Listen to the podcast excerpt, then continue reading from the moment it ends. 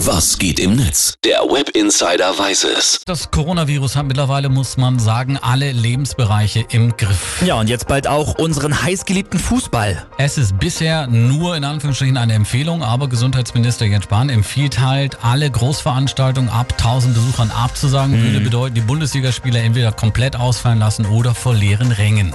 Ja, in, in Italien ist das schon voll im Gange. Deswegen ging jetzt auch ein Video von Ronaldo viral, der beim Spiel Juve gegen Inter Mailand so getan hat, als würde er ganz normal vor dem Stadion seine Fans abschlagen und Autogramme geben.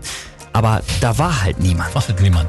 Sieht ganz schön trostlos aus irgendwie Ja. und ich glaube, ja, die deutschen Fußballfans, die würden ein Geisterderby, zum Beispiel eben jetzt am kommenden Samstag zwischen Dortmund und Schalke, richtig besch bescheiden finden. 1899 Neo twittert dazu. Schulen bleiben geöffnet. Derby Dortmund gegen Schalke soll ohne Zuschauer ausgetragen werden.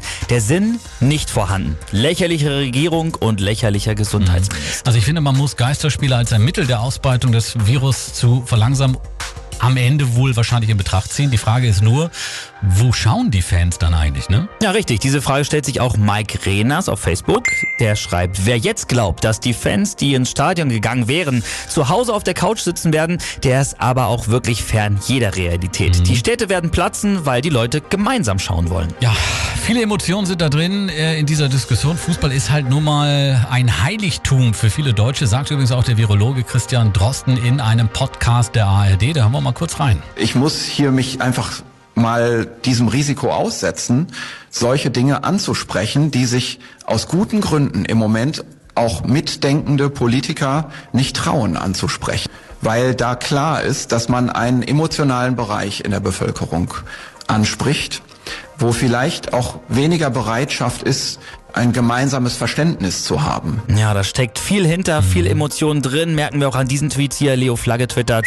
Revierderby ohne Fans ist wie Oktoberfest ohne Bier. Daniel DM schreibt.